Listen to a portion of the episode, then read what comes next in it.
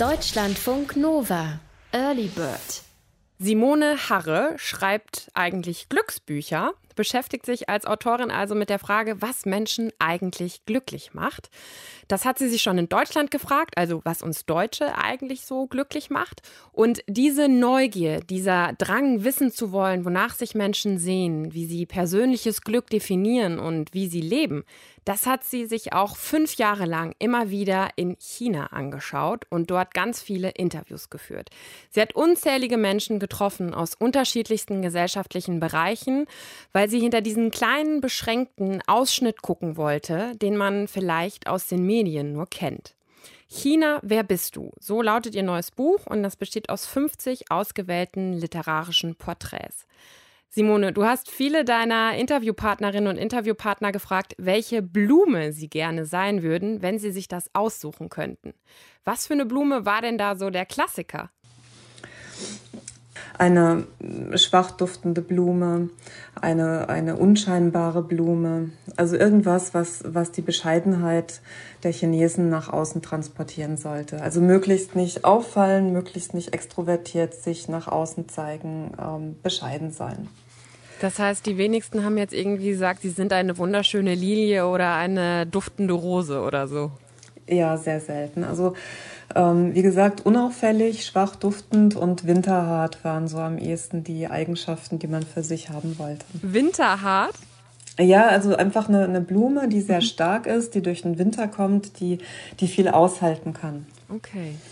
50 Menschen hast du ja porträtiert aus ganz unterschiedlichen Bereichen in deinem Buch, also Künstler, Professoren, Ärzte, einen Diplomaten, Seegurkenfabrikanten, also sehr unterschiedliche Leute. Nimm uns doch vielleicht mal zu der einen oder anderen Geschichte mit. Es gab ja zum Beispiel einen sehr spannenden Buchhalter, der dich, glaube ich, auch sehr beeindruckt hat, ne? Ja, dieser Buchhalter, den fand ich sehr spannend, weil der hat mich gerührt, mich traurig gemacht, wie so oft die Interviewpartner mich berührt haben, in dem Sinne, dass ich das Gefühl hatte, ich greife in ein, das klingt nicht so schön, in ein leeres Herz. Ähm, ich bin oft in diese Interviews gegangen und man hat sich gefreut, sich mir zu präsentieren, hat von seinen Berufen erzählt und, und dann kam aber nicht so viel mehr danach. Mhm. Dieser Buchhalter, das war einer von, von jenen Menschen, die als Bauernjungen aufgewachsen sind und die sich hochgearbeitet haben. Was er zu erzählen hatte, war, dass er sein, seine Kindheit lang extremst gehungert hat. Wenn er etwas mehr äh, haben wollte, zum Beispiel Turnschuhe, dann musste er eine Woche auf Essen verzichten. So hat er gelernt, mit dem Materiellen umzugehen. Und er hat gelernt, dass wenn er mehr vom Leben haben möchte, dann muss er fleißig sein. Und ähm, dieses Hungern, das hat er bis weit in sein Studium getan. Hm. Und er wollte als Kind zu einer der größten Buchhalter der Welt gehören. Und das hat er am Ende auch geschafft. Mhm. Er hat nebenbei, neben Buchhaltung auch noch Jura studiert und hat das auch in Amerika gemacht. Äh, amerikanische Buchhaltung und amerikanisches Recht. Also eigentlich echt mega ausgebildet. Mhm. Und jeder andere wäre damit zum Superstar geworden. Aber er hat also mehrere Jahre in Amerika gelebt, aber ohne je Englisch zu sprechen und sprechen zu wollen. Er saß immer nur am Schreibtisch und hat gelernt und auch irgendwie eine Kanzlei eröffnet. Aber daraus ist nichts geworden, weil er den menschlichen Kontakt nie forciert hat. Und sich dann irgendwann gewundert hat, ja, warum läuft denn meine Karriere eigentlich nicht? Mhm. Und ähm, ist dann wieder nach China zurückgekommen und ist schon auch besonders und irgendwie wichtig und gut verdient, aber er hätte viel mehr sein können. Und dieses vom Hunger getrieben, äh, das ist eine Generation in China von Leuten, die so um die 50 sind. Das ist eine sehr gängige Geschichte. Hm. Und bei denen spielen Gefühle und Selbstverwirklichung halt so gar keine Rolle. Hattest du das Gefühl, dass er am Ende dann zufrieden, aber trotzdem mit dem war, was er erreicht hat? Oder ähm, war, wollte er eigentlich immer noch mehr? Ja, er wollte immer noch mehr. Er hat gesagt, er ist eigentlich nie zufrieden. Er, er muss immer ein Stück weiter in der Karriereleiter gehen. Und war aber von meinen Fragen auch ziemlich betroffen und das wiederum hat mich gerührt. Also er hat mir direkt am Anfang gesagt, er ist nicht gut im Sprechen, er ist nicht gut im menschlichen Kontakt. Dass er das gesagt hat, das Das würde normalerweise kein Chinese sagen, weil die wollen immer möglichst gut dastehen im, im, im Gespräch. Und mhm. das hat er direkt eingeschränkt. Und dieser Moment, dass er sich da auch ein bisschen zurückgenommen hat, dass er eingesehen hat, dass ihm was für die Karriere fehlt, diese Sensibilität fand ich schon beachtlich. Aber nichtsdestotrotz wollte er immer nach wie vor weiter und weiter und glücklich gar nicht. Und er war übrigens so einer, der gesagt hat, äh, von wegen Blume, ich ähm, bin noch nicht, äh, ich weiß nicht, wie er es formuliert hat, ausgewachsen, aber äh, ich bin so ein winterhartes Ding, ich, ich, ich kann kämpfen. Du hast auch einen Gimboree-Betreiber kennengelernt. Ähm, Gimboree sagt jetzt wahrscheinlich den meisten erstmal nichts. Mir hat das auch nichts gesagt. Da müssen wir vielleicht kurz erstmal erklären, was genau das ist. Gimboray ist ein Franchise-Unternehmen, das sich in, ich glaube, in den 70ern in Amerika gegründet hat. Da gab es eine Mama, die hatte eine Elterngruppe gesucht, eine Eltern-Kind-Gruppe, wie man das heute vielfach kennt. Die gab es aber nicht. Also sie wollte einfach mit anderen Müttern vernetzt sein und ähm, hat dann selber eine gegründet. Das war recht erfolgreich und dort, daraus hat sie ein Unternehmen gemacht. Und dieses äh, Unternehmen heißt also Gimboray und ist in China gerade ein totaler Hit. Also die ganzen Großstädten, die wimmeln von diesen sogenannten Gimbarees, sind aber anders strukturiert, denke ich, als ursprünglich gedacht. Man trifft sich nicht einfach zu so einem Mutter-Kind-Krabbeln und Austausch, sondern die Kinder werden im Krabbelalter bereits auf, äh, ich würde mal sagen, auf Regierungslinie gebracht. Und es wird geguckt, dass die Eltern so auf die Entwicklung des Kindes eingehen, dass dieses Kind so konform ähm, sich entwickelt, dass es möglichst früh dem Druck der, der Gesellschaft standhalten kann. Mhm.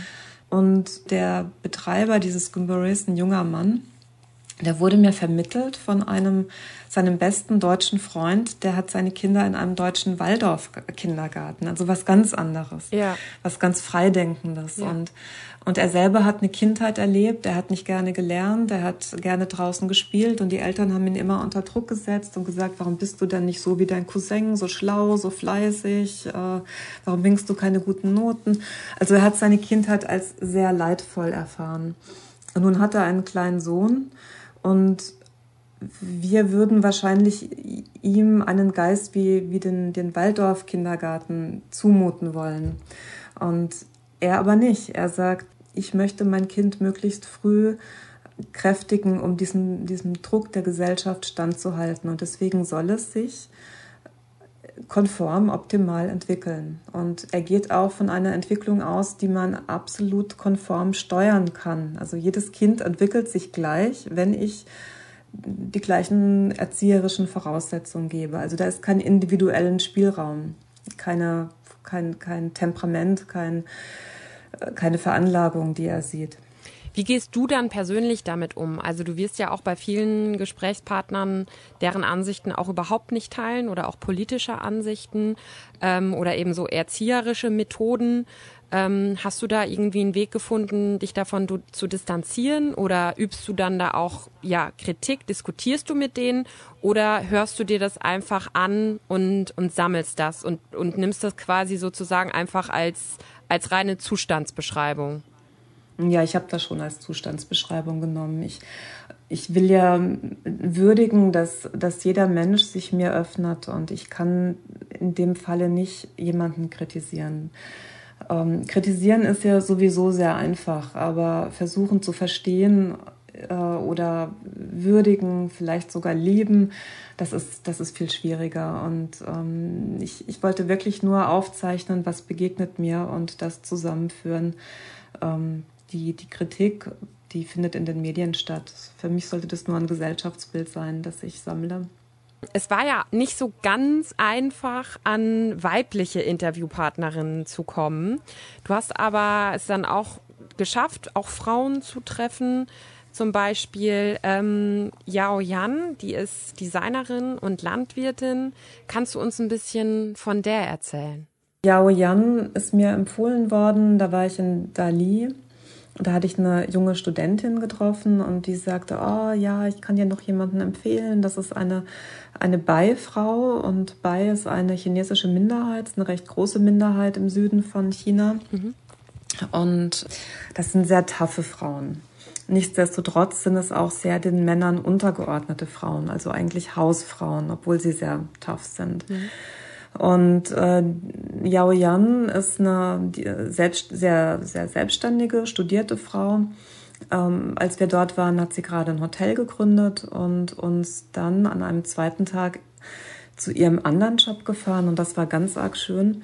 Äh, sie hat uns in eine Pfirsich, in eine Öko-Pfirsichplantage in die Berge mitgenommen mhm. zu ihrem Partner, der dort als Pächter lebt und das war wirklich ein Traum.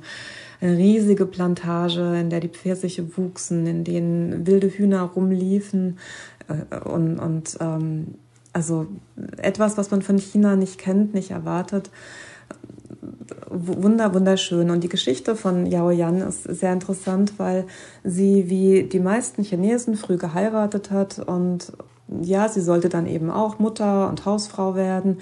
Aber das klappte nicht. Sie hat keine Kinder bekommen können. Und ihr Ehemann fand das nicht gut und hat sich von ihr getrennt. Das hat sie ziemlich schockiert und gleichzeitig aber auch die Grundlage für ihr späteres Leben und für, für ihre spätere Selbstständigkeit und Größe und Erfolg und eigenen Kopf gegeben. Sie ist auf dem Land aufgewachsen bei ihrer Großmutter und ihr war es auch sehr wichtig zu sagen, die Leute in der Stadt, die denken immer, die Menschen auf dem Land, die, die sind langweilig, die sind dumm, die sind arm. Und die haben keine Möglichkeiten. Und sie meinte, das stimmt nicht. Das ist ein Vorurteil. Wir Menschen auf dem Land, wir haben Freiheit, wir haben Kreativität, wir haben einfach einen freien Kopf und wir haben Möglichkeiten. Die Möglichkeiten müssen einfach ergriffen werden. Und das hat sie gezeigt und das fand ich wunderschön dort. Mhm. Warum war es dir wichtig, ein Buch auch wirklich darüber zu schreiben? Also über China oder eher über die Menschen in China in Form von diesen Porträts dann? Naja, weil die, die Menschen, so wie sie mir begegnet sind, einfach nichts mit dem zu tun hatten, was wir in der Presse über China sagen. Wir sprechen ja, wenn wir über China sprechen, über Politik, über die Regierung, über die Menschenrechte übers Hundeessen, über die Pressefreiheit und so weiter. Das sind ja, das sind wie, wie Betonschlagsätze, die alles andere platt machen. Und das sind natürlich auch schlimme Themen und wichtige Themen, aber das ist ja nicht etwas, was ein, ein so großes Land ausschließlich repräsentiert. Dahinter leben Einzelne, da leben Menschen, da leben Minderheiten, da lebt so viel anderes, das auch versucht, äh, ein, ein Leben zu gestalten und fühlt und Herz hat. Und das, das alles, das kennen wir nicht und das kommt auch in dieser Presse nicht zutage. Also Kritik, wie gesagt, ist einfach und hingucken und irgendwie verstehen und liebhaben ist gerade in solchen Momenten viel schwieriger. Und, und die Bücher, die es gibt über China, fand ich damals, hat sich jetzt schon ein bisschen verändert. Mm, das waren in der Regel Bücher, die China kritisieren oder akademisch darüber schreiben, tolle Bildbände oder die sich lustig machen über die hm. komischen Chinesen. Und ich wollte da einfach einen neuen Aspekt reinbringen. Was schätzt du denn ganz besonders an den Menschen, die du getroffen hast? Und an dem, an dem Land auch? Also die Gastfreundschaft ist natürlich äh, wie in so manchen anderen Ländern um vieles, vieles größer als in Deutschland.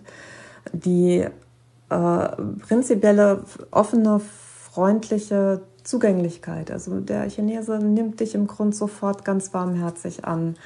Und die Frauen auch. Ich, ich habe so sehr mit diesen Mädels dort gekichert, mhm. wie ich noch nie mit, mit ähm, deutschen äh, Mädchen, Frauen gekichert habe. Das ist eine, eine Leichtigkeit. Oder es kann ja passieren, dass eine Frau dich an die Hand nimmt, weil sie dich mag und plötzlich hast du, gehst du Hand in Hand mit einer fremden Frau spazieren. Mhm. Das ist so süß diese äh, eigentlich so eine, so eine Kindlichkeit. Und diese Kindlichkeit wiederum macht, dass die Chinesen sehr neugierig sind und sehr zukunftsgewandt. Das hat natürlich immer auch alles Nachteile, weil sie vieles nicht ähm, Vergangenes reflektieren. Aber diese Zukunftsgewandtheit ist ja etwas, was wir Deutschen nicht haben. Wir sind ja immer kritisch, wir sind technisch, technikfeindlich, wir, wir wollen es immer haben, wie es schon immer war und so. Und der Chinese will aber immer nach vorne gehen. Der ist immer, immer findig, immer wendig, ähm, neugierig und das tut unheimlich, tut unheimlich gut, weil es aus der eigenen Starre ein bisschen herauslöst. Welche so. Rolle spielt denn Geld in China?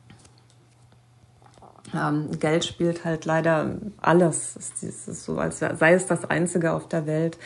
Die glückliche Fata Morgana, Fata Morgana, weil es halt im Endeffekt nicht glücklich macht. Um, da, da China ja bis vor kurzem noch Entwicklungsland war und irgendwie einmal äh, aufgewacht plötzlich Wirtschaftswunder ist, ist Geld natürlich schon ähm, ein Thema, das, äh, worauf man auch stolz ist. Also man kann auch wirklich stolz darauf sein, so einen Sprung gemacht zu haben. Nur die zunehmende, dass man also zunehmend am, am globalen mm, Wohlstand teilhaben kann, hat die Chinesen auch statistisch in China ausgewertet nicht glücklicher gemacht. Mhm. Also sie können vielleicht ein dickeres Auto fahren, können mal in Urlaub gehen, aber sie Sie haben mehr Stress, sie haben eigentlich rund um die Uhr Stress. Sie, sie arbeiten wie ein Uhrwerk und sie müssen viel, viel mehr leisten, um einen Wohlstand zu erreichen, sagte mal eine, eine reiche Frau im Interview, als wir Deutschen. Mhm. Und sie fühlt sich einfach nur wie so ein Rädchen im Getriebe, das morgens um fünf aufsteht und arbeitet bis abends und vielleicht noch ein bisschen Yoga macht und wieder ins Bett geht. Und früher wäre das Glück der Chinesen gewesen, auf einen hohen Berg steigen und eine Blume in der Ferne zu betrachten, mhm. sagte sie. Ja, und heute ist es halt Geld. Und alle sind sich aber so ziemlich einig, dass China einfach zu schnell gewachsen ist und dabei irgendwie so ein bisschen den Kopf verloren hat. Und da die chinesische Regierung aber auch alles darin legt, dass die Chinesen konsumieren, damit die Wirtschaft weiter wächst und dass die Chinesen auch nicht anfangen nachzudenken, was sie fühlen, wird sich das auch erstmal noch nicht ändern. Aber ich glaube, man kann so ein Gefühl nicht allzu lange unterdrücken, so ein wirklicher Wunsch nach persönlicher Erfüllung. Welche Menschen, die du getroffen hast, waren denn die glücklichsten, sage ich mal? Also bei welchen hattest du schon das Gefühl, dass sie irgendeine Form des persönlichen Glücks gefunden haben. Waren das dann die, die ganz Reichen? Waren das eher die Armen? Oder kann man das so nicht sagen? Es waren die, ja, es waren die ganz Armen. Kennt man auch aus anderen Ländern, weil die eine ganz andere Zufriedenheit mit dem Leben haben die mit Geld gar nichts zu tun hat. Also mhm. da auf dem Land fühlt man sich einfach wirklich wohl und das ist auch so eine Ebene, die man in Deutschland nicht von China kennt. Und auf dem Land leben viele. Aber auch die ganz Reichen würde ich darunter verbuchen, weil sie aus diesem Rädchen aussteigen können. Viele sagen, wenn ich jetzt 50, Mitte 50 bin, habe ich mein ganzes Leben lang wie verrückt gearbeitet, aber dann kann ich mich zur Ruhe setzen und muss nichts mehr machen und dann beginnt mein Glücksleben. Das wird dann auch mhm. so bezeichnet. Wenn sie dann aber auch noch wissen, was sie vom Leben wollen. Also viele sagen dann, dann gehen sie auf Weltreise oder machen ganz viel Yoga. Yoga ist ganz beliebt. Mhm. Sehr variiert die Vorstellung von einem Leben im Glück nicht. Und ich habe auch Aussteiger kennengelernt, die, die würde ich als die vielleicht die allerglücklichsten bezeichnen, weil sie ganz bewusst und frühzeitig aus dem Rädchen aussteigen. Aber da ist es halt interessant, dass man in China nicht einfach aussteigt, weil man Bock dazu hat, sondern man kann es im Grunde nur, wenn man vorher Geld verdient hat. Mhm. Also auch da, wenn man in irgendeiner Form sich das Aussteigen auch leisten kann. Mhm. Du schreibst ja, stellst in deinem Buch ja auch immer wieder durchaus kritisch eben diese Frage, ob dieses immer nach mehr streben, dieses höher, schneller, weiter, gerade eben ja auch in der, der Mittelschicht, die eben nicht so ganz reich ist, aber auch eben nicht ganz arm, die aber eben ja immer daran arbeitet, noch, noch, noch höher irgendwie zu kommen dass du nicht glaubst, dass das immer so weitergehen kann. Was genau befürchtest du da? Ich glaube, man kann sehr lange etwas leisten. Man kann sehr lange äh, schuften und sein eigenes Bedürfnis zurückstecken auch, und, und auch konfuzianisch. Ich glaube aber nicht äh, über mehrere Generationen und sein Leben lang. Und auch die junge Generation in China, die ist ja schon ganz anders aufgewachsen. Also vorhin habe ich von diesem Hungerkünstler, von dem Buchhalter erzählt, der ist hungrig aufgewachsen. Die heutige Generation wächst nicht mehr hungrig auf, die wächst schon kapitalistisch auf, die hat ganz andere Maßstäbe und die will ja, die kriegt ja mit, was außen passiert.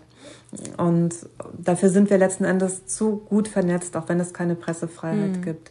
Und ich glaube, dass dass diese Stimme des, der Jungen nicht allzu lange unterdrückt werden kann, auch wenn die irgendwie gleichgeschaltet sind äh, in ihrer Erziehung. Aber trotzdem, ich, ich glaube, dass da so ein Unterdruck ist. Und ich sehe ja in, ich war jetzt nur fünf Jahre in China. Das ist ja nicht irgendwie wie 10, 20, 30 Erfahrungsjahre.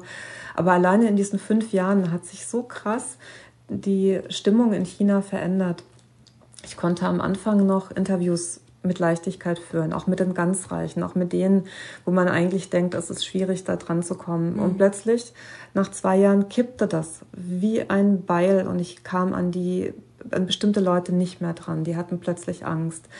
Und das steigerte sich von Jahr zu Jahr. Also man sieht, die Regierung gerät immer mehr in Panik. Und wenn eine Regierung in Panik gerät, ähm, dass das Schiff nicht auseinanderbricht, also dass die Gesellschaft äh, ihr nicht aus den Fugen gerät, dann heißt es ja, sie reagiert auf etwas.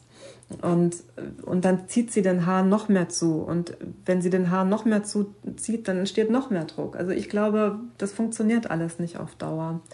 Und wenn das zusammenbricht, äh, da weiß ich nicht, das ist schon gefährlich. Das war schon wieder mit dem Early Bird. Rahel Klein bin ich. Ich sag Tschüss und hoffentlich bis bald. Genießt das Wochenende. Deutschlandfunk Nova. Early Bird.